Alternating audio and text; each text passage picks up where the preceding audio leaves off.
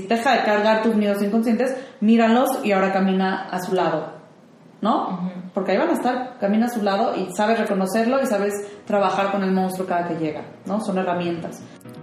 Estás en Reinvéntate, un espacio para ser quien quieres ser. Deja todo lo que te estorbe atrás y haz espacio para lo que viene. En este podcast vas a escuchar temas de amor, familia, cuerpo, salud, emprendimiento, dinero, espiritualidad, todo aquello que marca tu vida. Si tu vida hoy en día no es exactamente lo que anhelas, tú puedes reinventarte. Acompáñame en estos episodios. En algunos te hablaré yo sola de cosas que han marcado mi vida. Haremos reflexiones y trataremos de implementar herramientas de life coaching para que puedas lograr todo lo que anheles. Y en otros episodios vamos a contar con invitados increíbles que no te los puedes perder. Como ustedes ya saben, me encanta leer. Y hace poquito me eché el libro de la Matchbreaker, escrito por Teresa Saga Cohen. Y el libro me encantó, tanto así que busqué a Teresa para invitarla a Reinvéntate. Definitivamente su historia tiene que estar aquí. Y cuando escuchen el episodio verán por qué.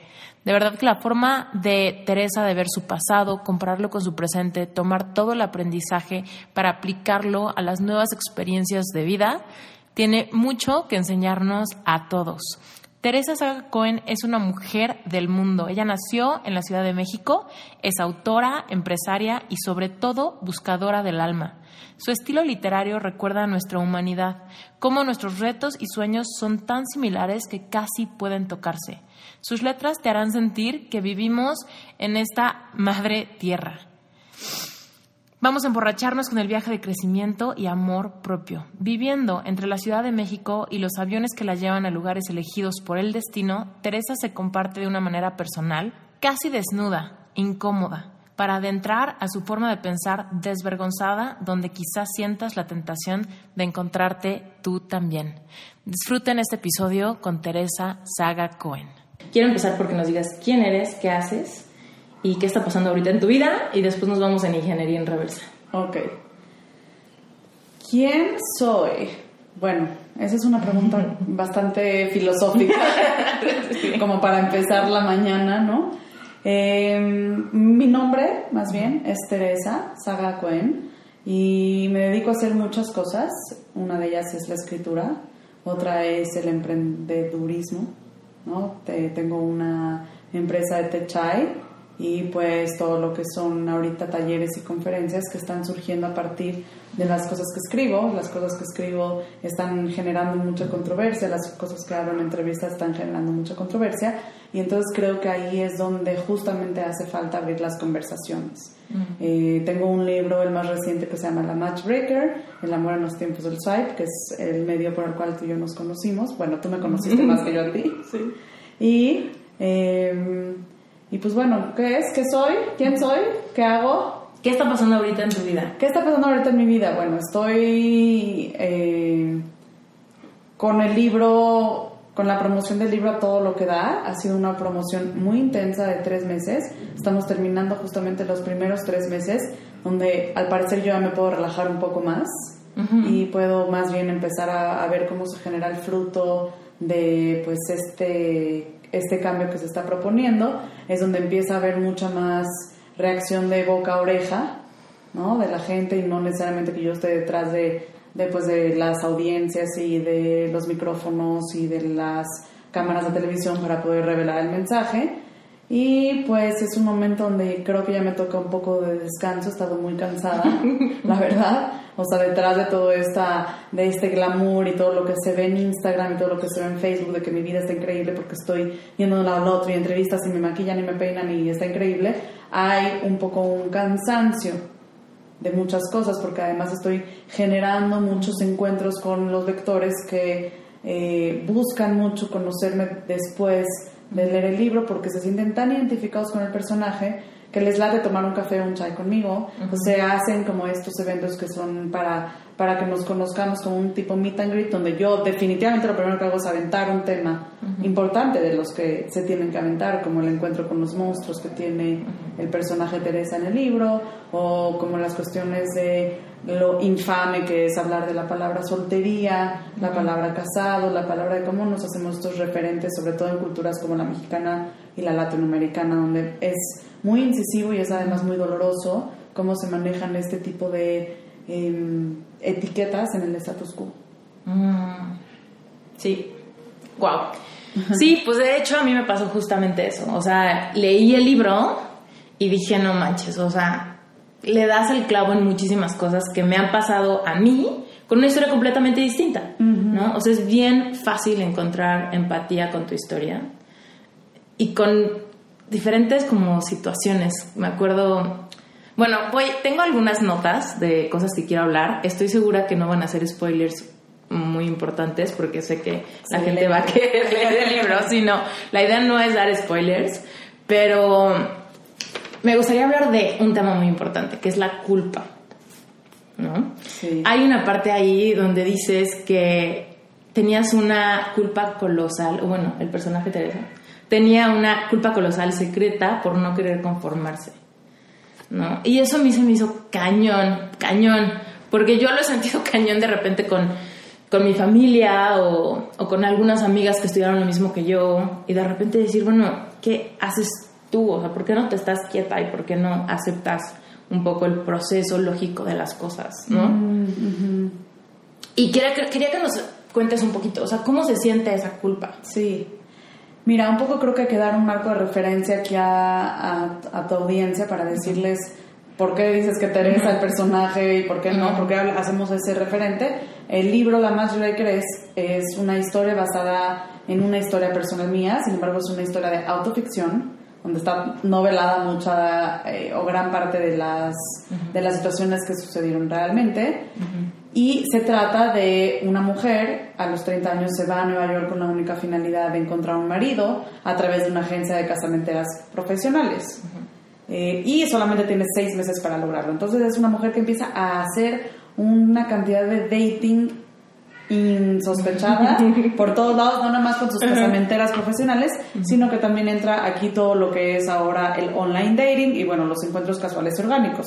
Entonces ahora que me, me preguntas acerca de esta culpa por no conformarse, habla de un pasaje del libro que yo recuerdo que es un flashback que Teresa está teniendo a su vida interior donde siempre su familia la culpaba de que ella no encontraba un marido, un hombre, un protector, un salvador de su vida, porque no se conformaba con lo que le venía. O sea, si venía alguien, ah, pues es que nunca te conformas, es que no, nunca, nunca nada es suficiente para ti.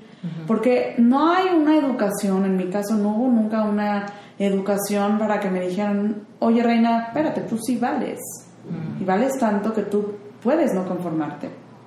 Entonces, ese no conformarse genera en ella y en un, momento dado también en mí resultó pues una culpa muy grande por decir, ¿quién me creo? ¿A poco me creo tan grande, tan lista, tan guapa, tan inteligente, tan eh, todopoderosa como para decir, bueno, ¿por qué no me conformo con el primero que llega a mi vida?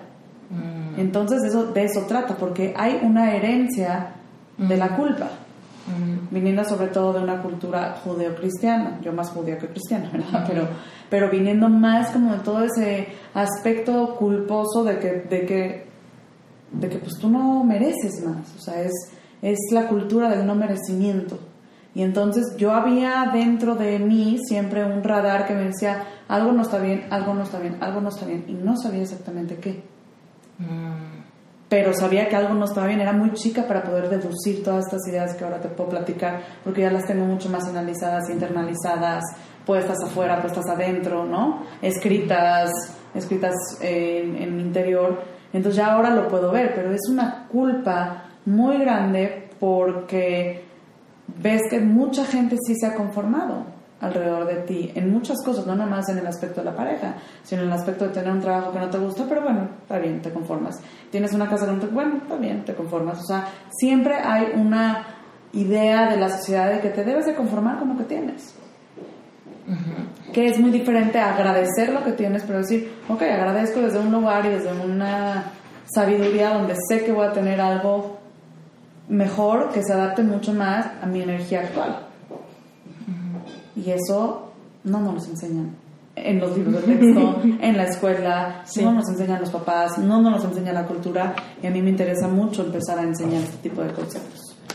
Oye, y justamente hay, hay una parte que a mí me llamó muchísimo la atención que tengo aquí apuntada, que hablabas de la intuición, o sea, que, que internamente tú eras capaz de percibir diferentes cosas, darte cuenta que algo estaba bien o algo era para ti o algo no era para ti desde un inicio, ¿no? Y me gustaría que nos cuentes cómo empezaste a, a escuchar esa vocecita. Mm. O sea, ¿cómo fue que puedes discernir entre quizás miedo o quizás mi sabiduría interna? ¿Cómo poder distinguir si realmente puedo confiar en lo que siento, en mi este sexto sentido o, esta sabiduría interna o esta intuición o el corazón, ¿no? De quizás simplemente es miedo o rebeldía. Mm. Qué interesante pregunta. Hablando de que si me ibas a hacer o no preguntas interesantes. Sí, es una pregunta muy interesante. Yo, de hecho, en algún momento lo resolví en uno de los blogs cuando estaba en Nueva York, eh, lo que estaba haciendo era escribir un blog. Muy, para mí era muy padre, porque era lo que estaba pasando en el día a día, pero no, no entraba ni me entraba para nada, como lo dice en el libro, a abrir y vulnerar.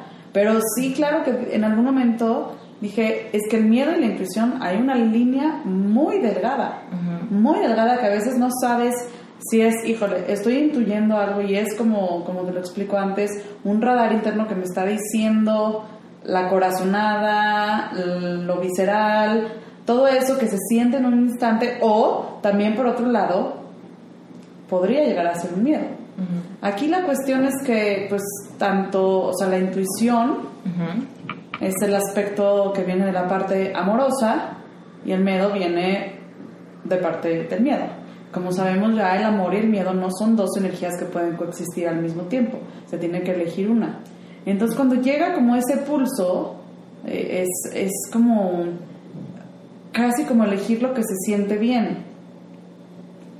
Como, pues, sabiendo muy bien cuáles son las dos opciones que hay y siempre intentando conectarse a la energía del amor, que se puede pedir una respuesta diciendo, a ver, quiero una sensación elevada, una sensación que pueda tener que ver con la gratitud, la alegría, eh, pues sí poder ver las cosas que se tienen y agradecer, todo esto, pero sí definitivamente entender cuando el miedo es una decisión tomada del miedo, en el cuerpo algo se contrae.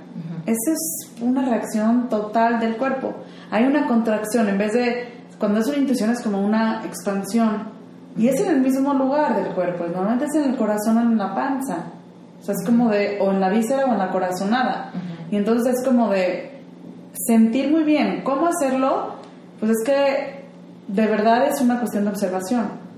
Yo recomiendo muchas técnicas para poder observarse a sí mismo. Recomiendo obviamente la meditación, recomiendo la práctica de yoga, pero recomiendo definitivamente un espacio de silencio, sea cual sea, un espacio interno de silencio para poder reconocer de dónde viene todo, qué es lo que está pasando. Cuando uno se observa a sí mismo, entiende muchas cosas de su propia sabiduría y de cómo el cuerpo nos está comunicando estas reacciones todo el tiempo. Pero no tenemos la capacidad ni los oídos dispuestos para escuchar. Entonces yo propongo definitivamente una práctica de silencio para estar uno con uno mismo y poco a poco, a, a medida que lo vamos repitiendo, el patrón de entender dónde está mi miedo, dónde está mi amor y cómo me me conecto a esta reacción, si puede ser desde la intuición, es como un, es, en un instante, y si es del miedo también es en un instante, pero se siente diferente en el cuerpo. Oye, y esto de silencio, por ejemplo, ¿cómo, ¿cómo le recomendarías a alguien que empezara a utilizar esto? O sea, en la noche, cuánto tiempo, en la mañana, o en el momento necesario, o sea, ¿qué tanto es suficiente? Pues creo que, que, para usarlo en el momento necesario primero se, debe de practicar en total soledad. Es decir, cuando uno se despierta probablemente es un buen momento porque además es cuando los, eh, las ondas del cerebro están un poco más dispuestas a reprogramar la información que la bioquímica cerebral está transmitiendo a todos lados del cuerpo. Entonces, definitivamente es al despertarse y antes de dormir. Son los dos momentos que yo más recomendaría que una persona pueda sentarse cinco minutos en silencio. Cinco minutos. No, no 10, no 15. Cinco minutos y empezar a escuchar. ¿Qué se va a escuchar en ese momento? Una avalancha de pensamientos. O sea, es un caballo desbocado, es una locura, es una bestia salvaje. Pero siempre, si nos metemos como en, en la opción de ser el observador, es decir, si nosotros vemos una película en el cine, estás viendo a un personaje haciendo todas estas acciones. Imagina entonces que el personaje de la película eres tú y estás como viendo tu, tu, tu propia proyección ahí afuera. Entonces, como de, estás viendo en el cine las imágenes, tú te, estás viendo yendo a trabajar, te estás viendo tomar un Uber, te estás viendo agarrar tu teléfono celular, te estás viendo en una entrevista con otro invitado, te estás, te estás viendo o estás prediciendo, eh, pre, ¿cómo se dice? Prediciendo. sí, es como estás prediciendo lo que va a pasar en tu vida con base a lo que en tu pasado has hecho. Y está bien. Sin embargo, entre pensamiento y pensamiento, tal y como es en el concepto, por ejemplo, de la meditación de las nubes que a veces me gusta dar, es como entre nube y nube, si, si las nubes están muy pegadas, siempre entre nube y nube hay un espacio de cielo claro, donde no hay nube. Igual, entre pensamiento y pensamiento, hay un espacio donde no hay pensamiento, donde hay silencio, donde hay vacío, donde hay espacio. Ese, en ese lugar es donde nos queremos quedar más tiempo. Pero luego viene otro pensamiento y nos lo quitan. Y entonces nosotros nos reclamamos a nosotros mismos y nos culpamos de decir, no, yo no puedo hacer esto, esto no es para mí. El silencio o la meditación no es para mí. Pero la cosa es que es a base de la repetición en la que llegamos poco a poco a conseguir más espacios de silencio, más espacios de vacío, donde en realidad no hay pensamiento, donde no hay más que puras sensaciones en el cuerpo y se observan esas sensaciones. Pero concretamente lo que yo opino son cinco minutos no más de ver qué hay ahí Nada más observar. Si es a lo mejor una sensación punzante en el cuerpo, bueno, observar ahí. A lo mejor es una taquicardia en el corazón. A mí me ha pasado. ¿no? En mi propia experiencia he visto que cuando más me callo y estoy en silencio, de repente vienen unas cosas extrañas a mi cuerpo y digo, ¿qué es esto? O sea, he sentido como a veces es tan fuerte la punción de, de, mi corazón que digo, wow, me va a dar un infarto, ¿no? Y en realidad no me va a dar ningún infarto, solo que siempre ha sido así esa punción y yo nunca había tenido el silencio o el espacio para poder mirar qué es lo que estaba pasando en el cuerpo. Entonces, sí, cinco minutos antes de dormir también puede ser una idea de cómo, de reflexionar, qué hice en el día, con quién interactué, dónde perdí la gracia de enojarme con mi compañero de trabajo, con el taxista, con el tráfico, donde, donde perdí la gracia de estar sonriendo porque la vida es increíble. Pase lo que pase, siempre nos metemos como a decir, híjole, es que la vida es horrible porque tengo que ir a trabajar y ahora tengo que estar 40 minutos en un eh, sillón en el tráfico, ahora tengo que tomar otro transporte, o sea, siempre estamos como reclamando la vida en vez de agradecerle a la vida. Entonces, tomarse cinco minutos para decir, bueno, ok, ¿qué pasó hoy? Tuve una interacción increíble con Esther, ok, agradezco, ¿no? O sea, es como decir, hay que tomarse esos espacios para revisar.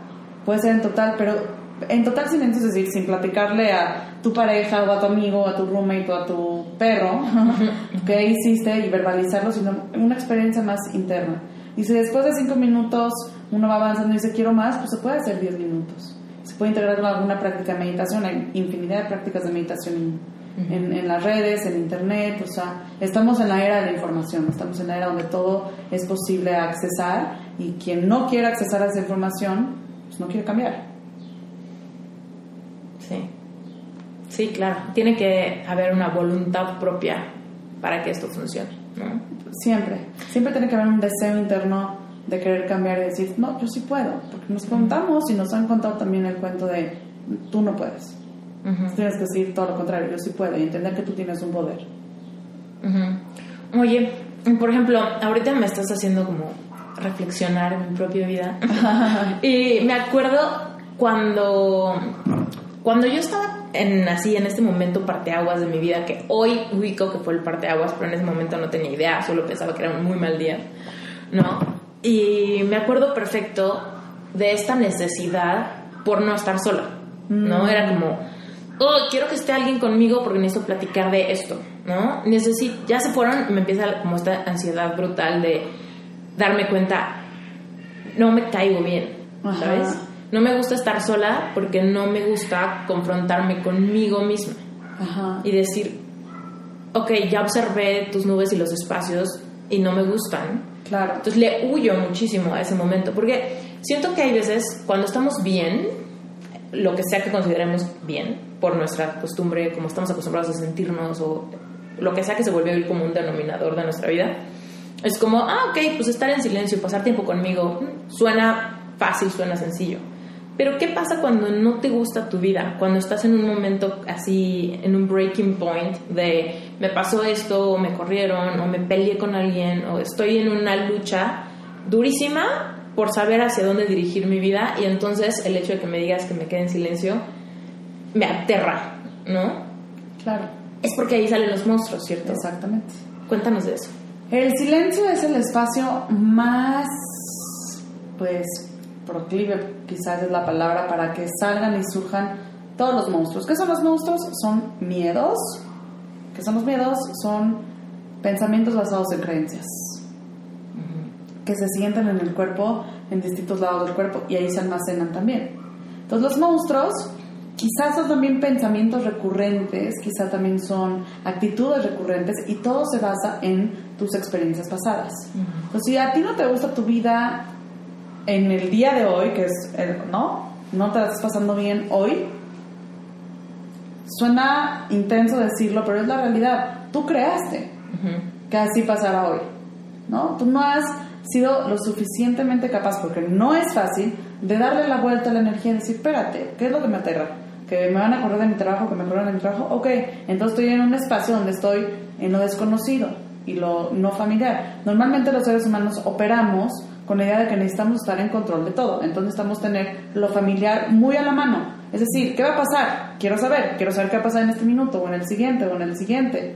No quiero decir, voy a tener tres días sin saber qué va a pasar porque me aterra lo que puede pasar, porque no estoy en el control de eso. Pero en realidad ese es el mejor estado para estar en lo que se llama lo desconocido, la dimensión de lo desconocido. Esa es la dimensión donde están muchas posibilidades abiertas. Porque, ¿qué te parece que tú estás en lo desconocido y si cambias tu energía, decir, ok, me corrieron de este trabajo, pero puedo encontrar algo mejor? Porque, ¿qué tal que ni siquiera estaba tan contenta en este trabajo? Tal que me la estaba pasando horrible y eso era como el, el, el mal de todas mis ¿no? La, la, la, consecuencia de todos mis males. ¿Qué tal que puedo encontrar algo que realmente me encante? Entonces cambias tu estado de energía y dices, ok, me corrieron de este trabajo, pero vamos a ver, voy a cambiar porque voy a eh, atraer el trabajo más fregón que quiero. Entonces te imaginas otra vez llegando a, a como este asunto de poder, de poder hacer como este soñar despierto en algún momento del día, de decir, ok, soy Esther y me imagino que estoy eh, teniendo el mejor trabajo de mi vida, con un podcast que tiene 40 millones de seguidores, con una secuencia increíble de gente, con muchos sponsors, con increíbles por todos lados, con me están viendo en todos lados del mundo y te ves a ti misma, no te lo imaginas, te, te ves y sientes, ¿cómo te sentirías si hay 40 millones de personas ahorita escuchando esto? ¿Qué sentirías?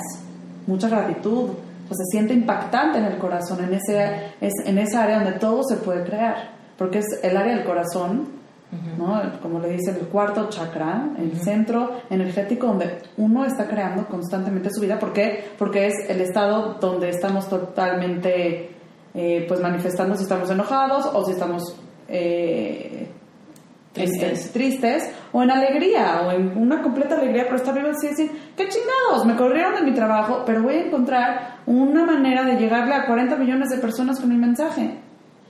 ¿Cómo lo voy a hacer? Cambiando mi energía. Porque cuando cambias tu energía, cambias tu realidad.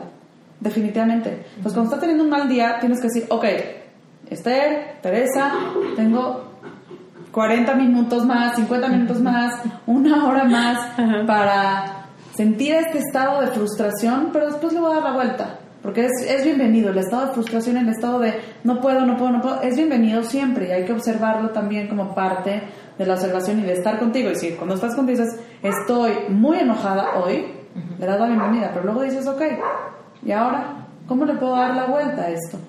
¿Me voy a quedar aquí todo el día en este estado? Porque puedes. Te puedes quedar todo el día enojado y vas a encontrar más razones y el mundo y el universo Te va a confirmar que estás te va a confirmar correcto. estás en lo correcto, mandándote, mandándote más señales para que estés más enojado. ¿No? O sea, se va a ponchar la llanta, vas a no encontrar, va a llover y te vas a empapar porque no para. O sea, va a haber más confirmación de que tu vida es una tremenda pérdida de tiempo. En vez de decir, no, a ver, cambio mi energía y entonces me visualizo usted 40 millones, 40 millones. O sea, te imaginas, te estás viendo ahí, entonces estás cambiando tu estado de energía. Y entonces sales a la calle y qué tal que te encuentras a alguien que, una coincidencia, le llamamos coincidencia, pero realmente es como estás atrayendo pues, la realidad que tú quieres a ti. En vez de tú ir a buscar corriendo tu realidad, de repente te encuentras a alguien que te dice, ay Esther, oí tu podcast no sé dónde y yo soy el dueño de una plataforma increíble y no sé qué. ¿Y qué crees? Mañana empiezas a trabajar en algo que no sé qué y va a llegar a 40 millones de personas. Y dices, wow, ¿no? Si te está gustando este episodio, es momento de hacer una pausa y dejar un review en iTunes. Es súper importante para el futuro de este proyecto, de este podcast, que contemos con tu opinión. Cuéntanos qué te gusta, qué quieres que cambiemos, de qué quieres que hablemos. Cuéntanos un poquito de cuáles son tus expectativas para que este podcast le llegue a mucho más personas. Fuera de eso, quiero invitarte a que participes en el Money Challenge. Recuerda, puedes entrar gratis a esteriturralde.com, diagonal Money Mind Challenge. Las notas del episodio tienen las ligas que necesitas, pero de todos modos solamente tienes que entrar a la página de esteriturralde.com y seguramente ahí encuentras el Money Challenge rápidamente. Regístrate y vas a recibir un entrenamiento gratuito por cinco días consecutivos donde vas a empezar a cambiar tu subconsciente y todas las creencias limitantes que pudieras tener en cuanto a el dinero que tienes en tu vida hoy. Pero no es una cosa que pasa de un día para el otro. Hay que estar practicando constantemente cambiar y cambiar y cambiar y decir y proponerse cambiar. Es muy importante que los monstruos aparezcan, es muy importante por eso el silencio, porque en el silencio se investiga mucho, mucho, mucho, mucho de lo que pasa, porque te sientas contigo mismo. Y si te estás cagando de, a ti mismo dices, ya no te aguanto, es una- un estado muy importante para decir, ok, ¿hacia dónde puedo cambiar? ¿Hacia dónde me puedo mover? Porque cuando ya no puedes más de ti es porque ya te acostumbraste y estás muy familiarizado con quién eres. Hay que deshacer quién eres para realmente encontrarte con quien quieres ser. Oye, y ok, haces el espacio de silencio, te confrontas con tus monstruos, sabes exactamente cómo se llaman, quiénes son, dónde está tu talón de Aquiles, sabes cuál es la fibra sensible, la creencia familiar que llevas arrastrando toda la vida, ¿no? ¿Qué hacer después como para desarmarlos?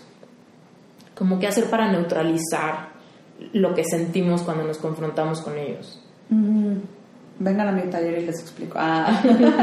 sí, pues es que justo por eso, eh, por esta pregunta que me ha hecho mucha gente eh, a partir del libro, porque la gente dice, ok, está increíble y ahora cómo, cómo llevamos a la práctica esto, o sea, cómo se llevan los monstruos a un lugar de neutralización. Y por eso el taller y, y las cosas que estamos haciendo ahorita se llama Caminando con tus monstruos. Es decir, no vamos a lo mejor a quitar o erradicar el monstruo porque ahí va a estar, quizá en más o menor medida, pero ahí va a estar. Pero lo que sí vas a hacer es bajarle muchísimo el volumen y vas a decirle, ok, aquí el amo y el señor soy yo, no tú. Yo no creo que la gente está familiarizada con sus monstruos. Yo no creo que la gente le haya puesto su nombre y apellido y cómo se ve y de qué se trata. En realidad no lo creo, porque cuando me enfrento con las personas, les digo, ¿cuál es tu mayor monstruo? La gente se queda así. ¿No? Dice, "Oh, tengo muchos, pero ¿cuál es el o sea, ¿cuál, ¿cuál es el monstruo que está alimentando este, este miedo? Son miedos. ¿Y qué lo alimenta siempre son las creencias? Yo no puedo. Yo no puedo tener dinero, porque así me dijo mi papá. Porque así lo escuché decir. Porque así dice mi mamá, nosotros nunca tenemos dinero. ¿No? O sea, todas estas creencias que sí vienen por parte del papá, la mamá, el número de hermano que eres, ¿Cuántos hermanos tienes? Sí vienen de ahí y no están sanos todavía, o sea, no son, no son cosas que están todavía sanas porque... ¿Le hablo? No, ahora Camilo, ya se regresa. Por, no están sanos porque son límites que pues se nos programaron en nuestro inconsciente mucho tiempo, de muchas maneras, y cuando éramos niños absorbimos muy fácil esta, esta información de forma subconsciente y son creencias con las que operamos.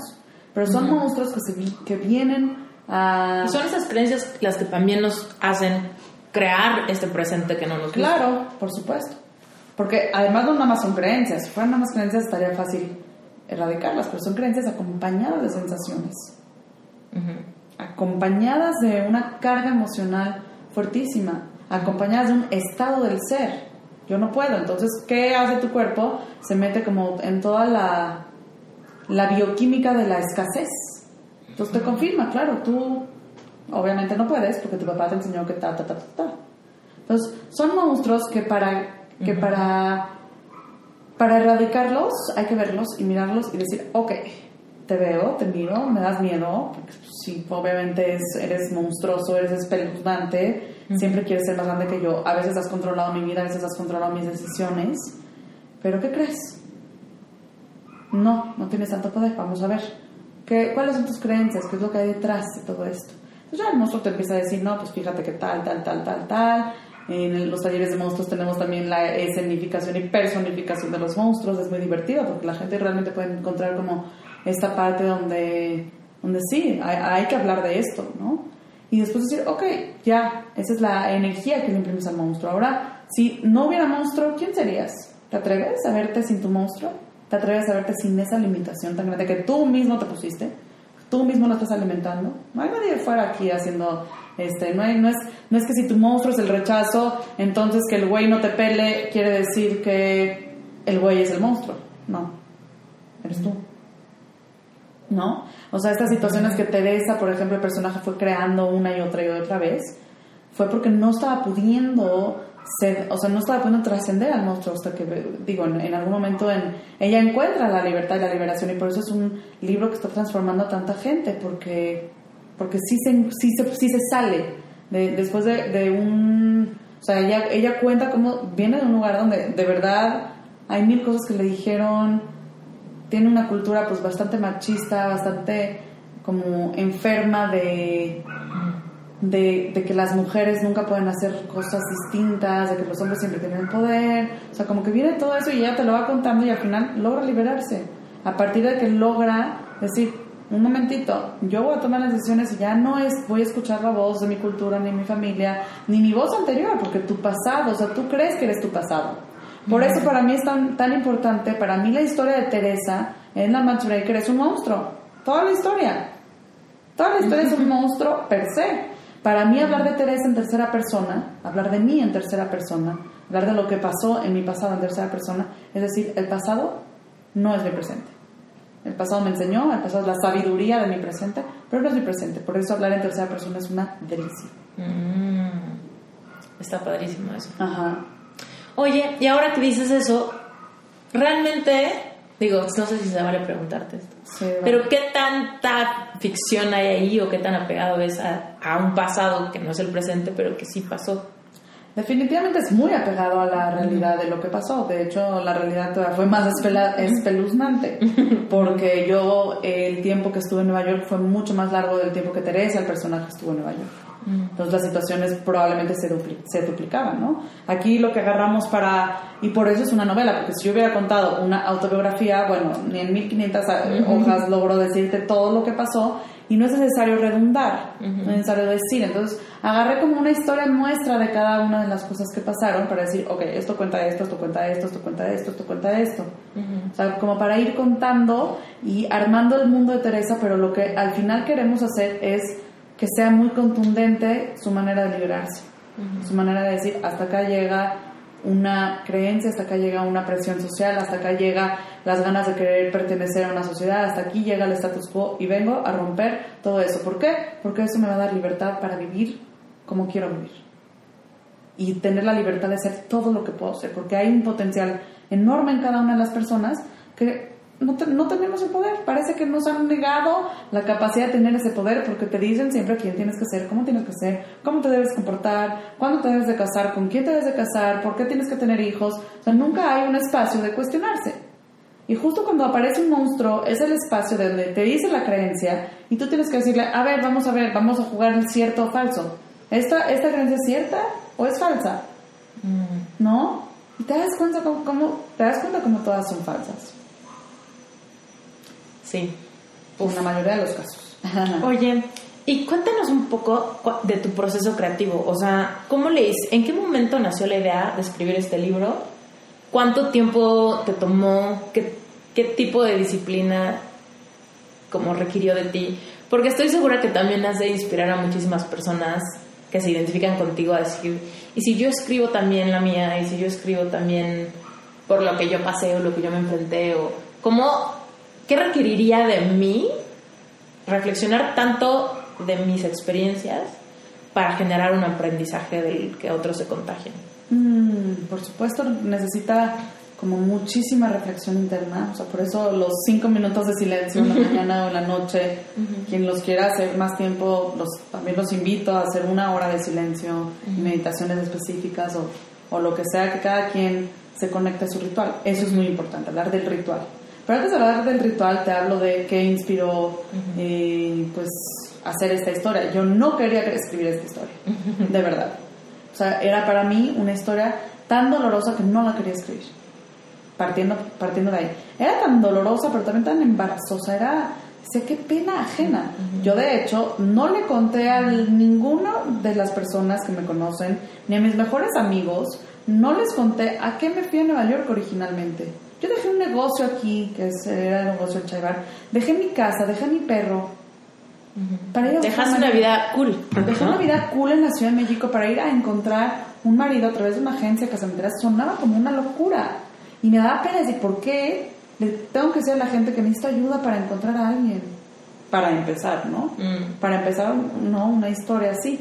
Y entonces fue como muy... Eh, yo logré engañar a toda la gente hablando de la coartada del piano, ¿no? Este, esta coartada que me salvó la vida mucho tiempo que fue decir, yo vine a estudiar piano clásico, ¿y por qué? Pues porque tenía que tomarme seis meses sabáticos. soy muy intelectual. soy muy intelectual. de artista. Y quiero ser Mozart, ¿no? Ahí habla mucho como de las ganas de convertirse en Mozart y que de la cuartada funcionara. Entonces sí se pone a estudiar piano y sí le echa ganas y son tres horas a la semana que tiene que estar estudiando con el maestro y además tiene que estar haciendo trabajo en casa. O sea, sí se, sí se pone a, a, darle mucha energía a la mentira que empieza a funcionar de otra manera, porque la, mentira empezó a ser como también un proceso creativo en sí. ¿no? Todo lo que es el piano y la composición de una pieza musical basada en los dates, que eso es una historia real. De hecho, en la presentación del libro pasamos esa... ¿Tocaste ahí? No, no toquemos, sino hay una grabación del maestro original tocando la historia de los dates, donde justo había mucho silencio. Donde justo se cortaba de tajo y había un, un rato de silencio en que música es muy impactante, ¿no? Pero era como para hacerlo porque así son a veces las relaciones humanas. De repente estás con alguien hablando así, nada, de repente, ¡pum! Bye, se acaba, silencio. Y, ghosting. ghosting, que es horrible. Pero no nada, más, no nada más con los dates, también con las amistades. También con gente que ya no está vibrando en tu misma frecuencia. Y es doloroso porque hay gente que quieres. Pero es doloroso porque tienes que seguir caminando en tu o sea, siempre, siempre, siempre la idea es elevar tu energía y elevar y elevar y elevar de una manera tal que puedas inspirar a los otros. Entonces, pues yo no tenía la idea de escribir esto, fue en realidad, te digo que yo estaba haciendo mi blog y era muy feliz haciendo mi blog. Y en una de esas eh, venidas a México que, que, estuve, me fui a Malinalco con Jaime, mi primo, Jaime Cohen, que es un cantante maravilloso, y Aislinn Derbez, que es una actriz también maravillosa. Entonces ellos dos que me conocen muy bien, estábamos hablando y me decían, ¿por qué no estás escribiendo la historia real? ¿Por qué no escribes esto? De tu frustración, de las parejas, de todo lo que has vivido. ¿Por qué no escribes eso? Yo les dije, porque no hay manera, qué pena, qué oso que alguien sepa esta historia. Yo no quiero nunca contar algo así. Me dicen, es que pareces como una escritora de una revista X, escribiendo una cosa de que qué tal la lluvia en Nueva York y que te la pasas todo el día lavando trastes. ¿Qué nos importa? Cuéntanos lo real. Es la manera en la que vas a conectar con la gente. La gente necesita saber que hay historias reales. La gente necesita saber que no está sola en su proceso. Entonces, claro, yo cuando escribía esto, yo decía, yo soy la única persona en el mundo que, está pasando por que ha pasado por algo así. ¿Y qué pasa? Que yo saco el libro y me doy cuenta que no. Claro, saco el libro, no, no poquito aterrada, muy aterrada, porque cuando lo escribí, lo escribí muy apegado a la realidad, muy, o sea, de hecho mi primera entrega nunca la ha visto nadie, ni nadie la va a ver porque no es importante, ya la segunda, tercera, cuarta, o sea, yo creo que el libro está editado como a mi séptima entrega, donde ya se le modificaron muchas, muchas cosas para poder hacer que la historia agarrara y amarrara más y veamos como te digo, con más contundencia el proceso de Teresa. Mi proceso para entender todas estas cosas fue un poco más lento, pero ya la tuvimos que acelerar para que la historia pues tenga como, como toda la... Pero por ejemplo, ya que la tenías, ya que tenías escrito como este primer draft Ajá. diferente, ¿Qué pasó? O sea, ¿tú solista fuiste puliéndolo o fue con un editor o No, mira, yo tenía el, primer draft, lo leyó mi maestra que fue Edme Pardo, eh, que es la amo, que siempre me ha apoyado mucho con todo mi proceso creativo. Me preguntas cómo fue el proceso creativo, bueno, también te lo respondo. Eh, como sí me convencieron a Islin y Jaime de escribirlo, yo también me regresé a Nueva York a seguir viviendo partes de esta historia, ya estaba empezando a armarla. Mm. O sea, yo seguía viviendo la historia y ya estaba escribiendo. Mm. Pero en ese tiempo estaba luchando por sobrevivir en Nueva York, estaba té y era como una onda pues así, ¿no? En el, en el viaje a Grecia pues traté de acabar la historia, obviamente no se puede acabar la historia cuando uno está en modo supervivencia, que era, ¿dónde va a dormir hoy? no, no, puedes, no puedes relajarte para hacer un proceso creativo. Entonces, cuando regresé a México, en algún momento de noviembre, digo, se, se ve en el libro qué es lo que pasa, no vamos a spoilear, pero después de que pasó ese evento, dije, necesito irme y aislarme. Yo, yo soy como una isla, a mí me hace mucho bien estar sola, muy sola. Es horrible porque, porque sí, pero es así. Sí, para recargar energía, para... Para no hablar con nadie, para estar como muy hacia adentro, ese es para mí el mejor espacio. Entonces me, fui a San Miguel de Allende, me renté una casa, me fui con Cami, Cami odió, odió San Miguel de Allende, odió más San Miguel de Allende que Nueva York, imagínate, y eso que a Nueva York lo odió, porque hay mucho ruido y ella es como muy sensible y todo. Entonces fuimos a San Miguel y yo tenía una rutina muy específica. Yo estaba en San Miguel de Allende sola y me despertaba, meditaba media hora, hacía yoga 45 minutos, sacaba a Cami y en el ritual era pues agarrar un café y caminar con ella por la plaza, estábamos en viviendo en el centro, regresaba, hacía ejercicio, creo que desayunaba, según yo sí, y según, yo sí comí. según yo sí comí todo el tiempo, y después me sentaba a escribir. Para este proceso nunca habría mi teléfono celular. Hay un capítulo en el libro que se llama Phone Detox y es algo que lo recomiendo siempre y altamente. Es antes de dormir o cuando se llega a casa, cuando ya no hay que hacer tantas llamadas, se pone el teléfono en modo, modo avión. No hay nada de que clientes o gente de trabajo te puede mandar un mensaje a las 11 de la noche. No hay, no existe. Mis clientes, la gente que me conoce, mis socios, mis personas de alrededor, toda la gente que trabaja conmigo, saben perfectamente que hay muchas horas en las que no voy a contestar porque estoy conmigo. Mm. Entonces, en, los tiempos de escritura todavía eso se hace más, porque que te entra un mensaje ya te distrae, que te entra un Instagram ya te distrae, que no sé qué, que cuántos likes, que es un mundo hiper conectado. Y no necesitamos tanta conectividad, sobre todo cuando queremos conectar con el interior y revisar qué experiencias sucedieron para poderlas compartir con los demás. Entonces, en ese proceso, un mes y medio, estuve viendo mi, mi celular nada más de 5 de la tarde a 9 de la noche. Me di cuatro horas para revisar mensajes, para decirle a mi mamá que estaba viva, porque obviamente yo estaba sola en, San Miguel de Allende y, no, o sea, como para reportarme, para decirle todo el mundo todo bien, todo bien, todo bien. Y volví a cerrar mi celular y volví a hacer el proceso. Así estuve un mes y medio en lo que acabé de acomodar la historia. Fue muy difícil acabar de acomodar esa historia porque era un rompecabezas. Yo siempre había escrito cuento corto, nunca había escrito una novela. Yo siempre era, ah, ok, tengo la historia, toda la historia del doctor de mármol, del príncipe de mármol, toda la historia, ok, ¿y ahora cómo la divido? ¿Cómo le pongo? ¿Qué le pongo en medio? ¿Qué le pongo después? Entonces fue armar un rompecabezas. De hecho, siempre, eh, si tú revisas mi computadora, este libro se llamó de muchas maneras. Uno de los primeros se llamó Primer Rompecabezas. Que era, ok, ¿y ahora qué con esto? Ya después que, que, me armé de valor de enseñárselo a Edme, Edme Pardo me dijo, ok, hace falta esto y esto y esto. La Cami no estaba metida mucho, entonces metimos mano con Cami, le metimos mano con esto, le metimos mano con lo y después lo leyó Ángeles Mastreta, que es mi madrina de la escritura. Yo la conocí justamente por otro libro que había escrito. y ella lo que hizo me dijo, es muy bueno, yo lo quiero llevar con mis editores. ¿Qué sentiste ahí? No, pues siempre, ahí fue cuando dije, ok, ¿qué acabo de hacer? Así de qué nervios, qué nervios. Sabía que hice algo muy poderoso, pero no sabía qué tanto. Sabía que hice algo que me sanó mucho, pero no sabía qué tanto iba a influir en los demás.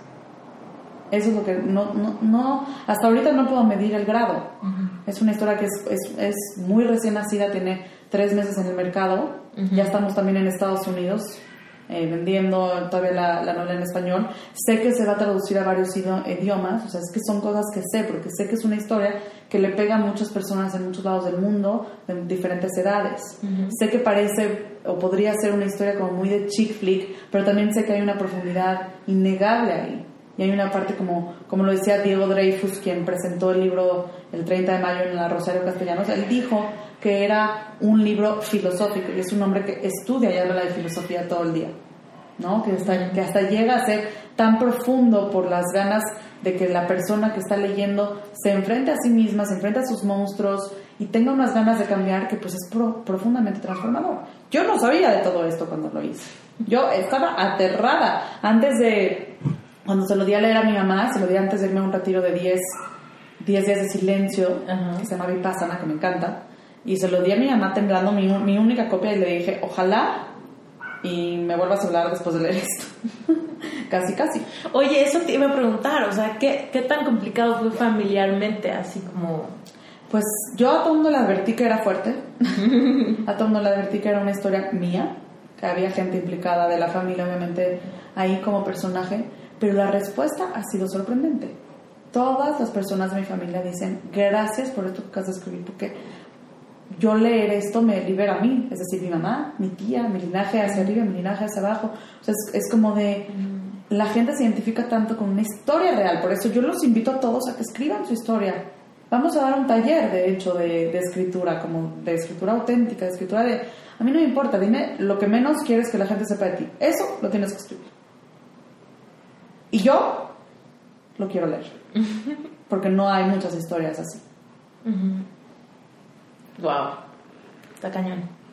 Oye, ¿y qué sigue ahorita para ti? Porque ahorita que estábamos hablando del tema de manifestar, ¿no? Que te cuelgues de una vibración donde quieres estar, lo que quieres crear para tu vida, ser capaz de sentir aquello que quieres ver realizarse, Sí. ¿no? Ahorita tú ya es- bueno, estás en un momento súper emocionante, pero al mismo tiempo hay algo que quieras crear. Obvio, todo el tiempo quiero crear cosas, soy sumamente creativa y yo, por ejemplo, la historia del Matchbreaker, que la gente la está leyendo ahorita, como te digo, forma parte de mi pasado, yo no la siento en el cuerpo, no es ya mi historia, yo ya estoy como integrando otras cosas de mi vida que quisiera compartir, que voy a compartir, que estoy esperando todas las plataformas posibles para compartirlo, es decir, eh, es con talleres donde puedo estar con la gente y trabajar profundamente en temas, como tengo formación eh, como maestra de yoga desde los 19 años y como maestra de meditación también desde los 19, 20 años, pues puedo también en mis retiros siempre incluir como todas estas partes para poder llevar a la gente a estados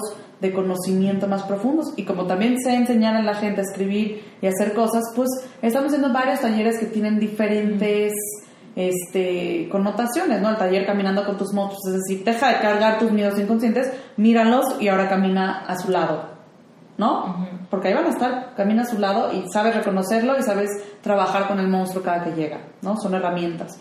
Estamos creando también el taller El amor de tu vida eres tú, importantísimo. Háblanos un poquito de ese concepto. Es, Me un- encanta. es- es el concepto más importante que creo que tengo que, de- que dar ahora, porque me he dado cuenta a partir del libro y a partir de los comentarios de la gente y a partir de las entrevistas en las que he estado y he estado en debates también hablando como de el matrimonio no el ma- no importa el matrimonio no el matrimonio, importa la persona y la persona tiene que ser feliz y no, no nos importa su estado civil.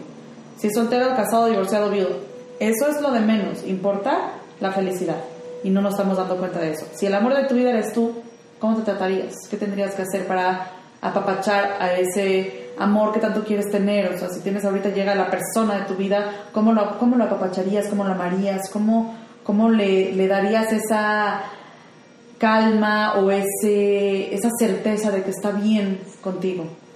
¿Cómo, ¿Cómo volcarías todo ese amor hacia adentro? Mm. Entonces es un taller muy específico, muy específico. No es nada más para mujeres. Yo no para nada pienso que mi, mi lo que he escrito y lo que tengo de, para compartir es nada más para mujeres, porque me interesa mucho invitar a la conversación a los hombres, donde también hay un sufrimiento por parte de la cultura machista para ellos. Ellos también son víctimas de la cultura machista, donde la, la cultura les exige ser algo. Les exige ser el proveedor, les exige ser el fuerte, les exige ser el que no siente, les exige ser el que protege. Sí, el que no está vulnerable. El que, no, está vulnerable. Entonces, no, vamos a, a, cambiar como toda esa situación y decir, tú también, querido hombre, eres el amor de tu vida.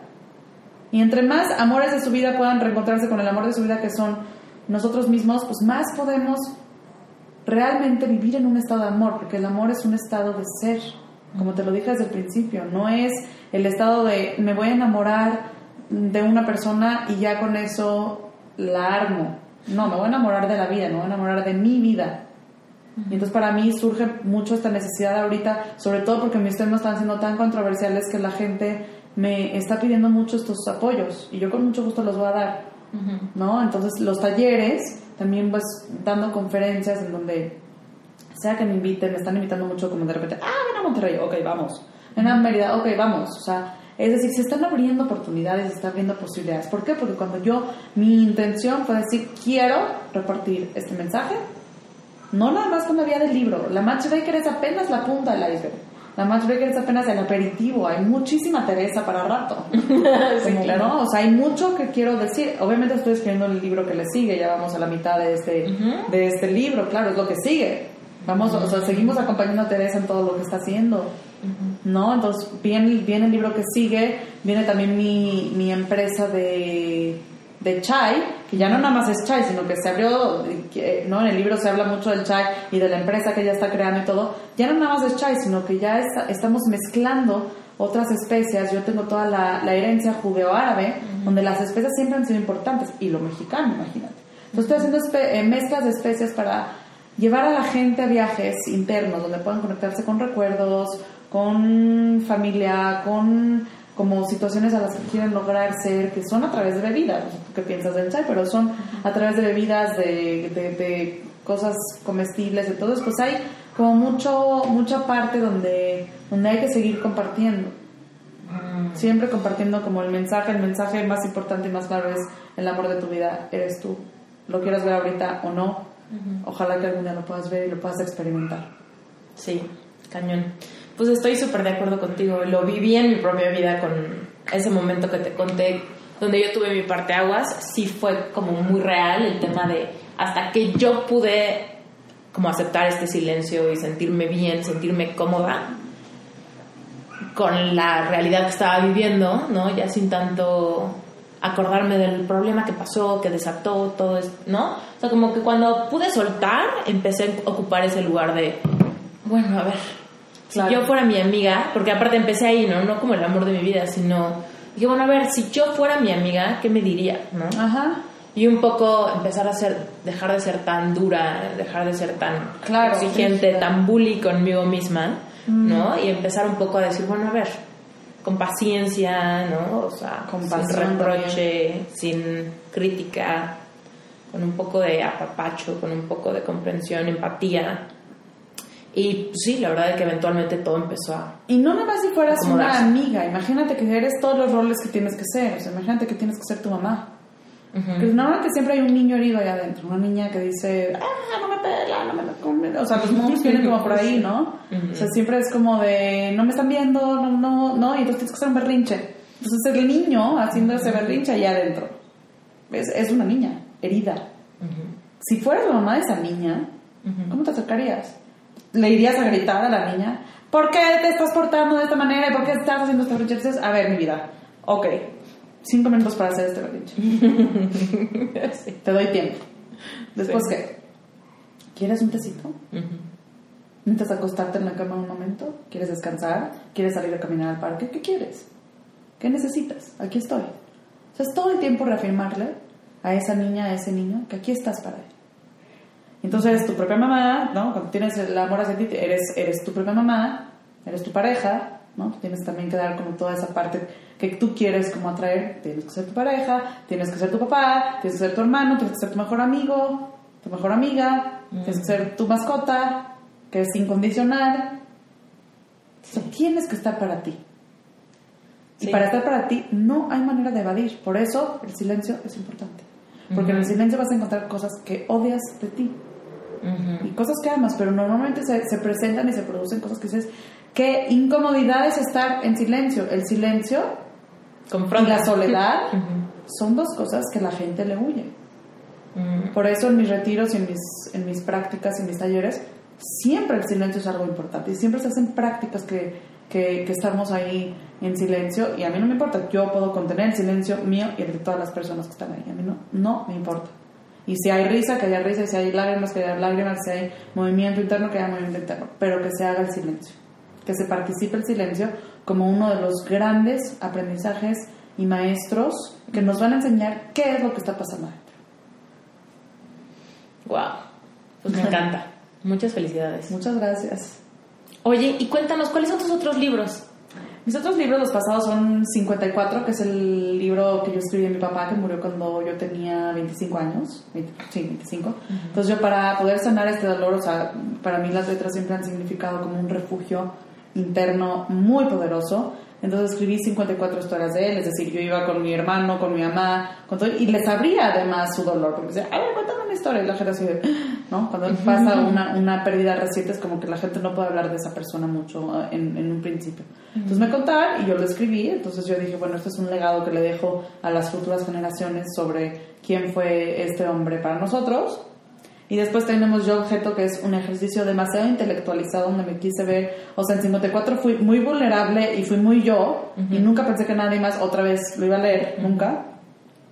Y Yo Objeto dije, ah, yo ya soy la escritora, entonces los escritores tienen que ser intelectuales. Y entonces me quise ver muy intelectual. Y entonces son 30, la idea es muy padre, nada más que la ejecución, ya sé que hay gente que ama ese libro, a mí no me, así es la vida y así es como que los trabajos anteriores no los queremos tanto porque hemos crecido y ya no tenemos esa misma vibración con esos trabajos. Sí, claro. Entonces, bueno, Yo Objeto son 31 historias cortas que narran 31 partes del cuerpo de una mujer y que son narrados por objetos. Entonces, no, no narra el sujeto, sino narra el objeto. Hay un anillo que narra la historia de las manos, hay unos zapatos de flamenco que narra la historia de los pies, y así, son 31 historias que es muy divertido, es muy bonito ese libro. A mí me gusta me gusta la idea y me, me voy a aventar a releerlo porque sería como divertido. Siempre pasa eso, en diseño también pasa. Cuando veo cosas que hice hace 10 años digo, no, tío. Sí, sí, sí. ¿Cómo fue posible? Así es. Pues sí, es que en el proceso creativo uno va cambiando y las creaciones van cambiando y entonces ya no te identificas con eso. Y está padre como dar, o sea, darnos espacio de crecer, ¿no? Y que las cajas nos vayan quedando chicas, no pasa nada. Así es. Siempre. Bueno, Teresa, pues entonces, ¿dónde te encuentra la gente y dónde encuentran tu libro? Pues mira, el libro está en todas las tiendas como Sanborns, librerías como Gandhi. No está en el péndulo. El péndulo casi nunca está. Pero Gandhi, Gandhi es de las mayores distribuidoras. Está en Liverpool. Mm. Eh, está en Amazon. Amazon lo lleva. Amazon es lo máximo. Sí, Amazon está increíble. Amazon lo lleva a casa. Y no nada más aquí en México, sino en todo el mundo y en Estados Unidos, o sea, a través de Amazon Estados Unidos lo llevan a todo el mundo.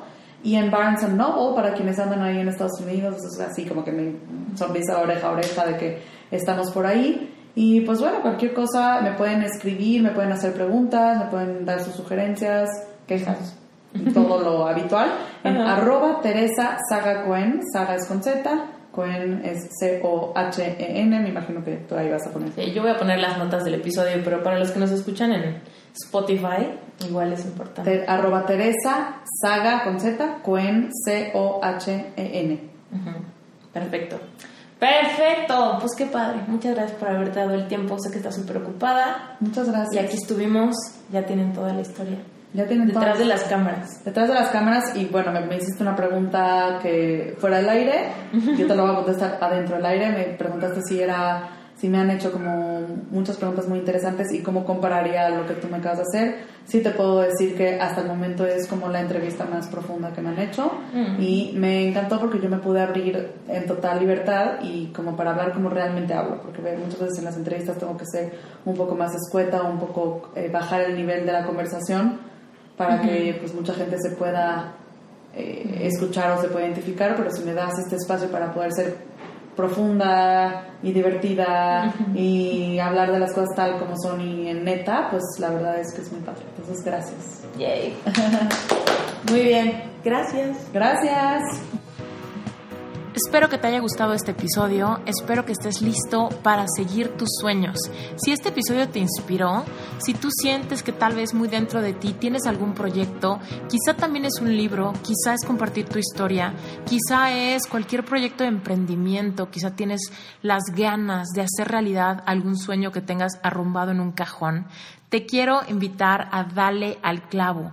Entra a darle al clavo porque ahora tenemos un entrenamiento gratuito que vas a recibir vía correo electrónico. Son las primeras lecciones del proyecto y varios tips que seguramente te van a ayudar para que puedas ir avanzando con ese proyecto y no lo dejes abandonado más. Te invito a que te registres y te va a llegar todo por correo electrónico. Muchas gracias por haber escuchado este episodio, gracias por tu review y nos vemos en la próxima. Yo soy Esther Iturralde y si no hemos conectado en Instagram, búscame por ahí.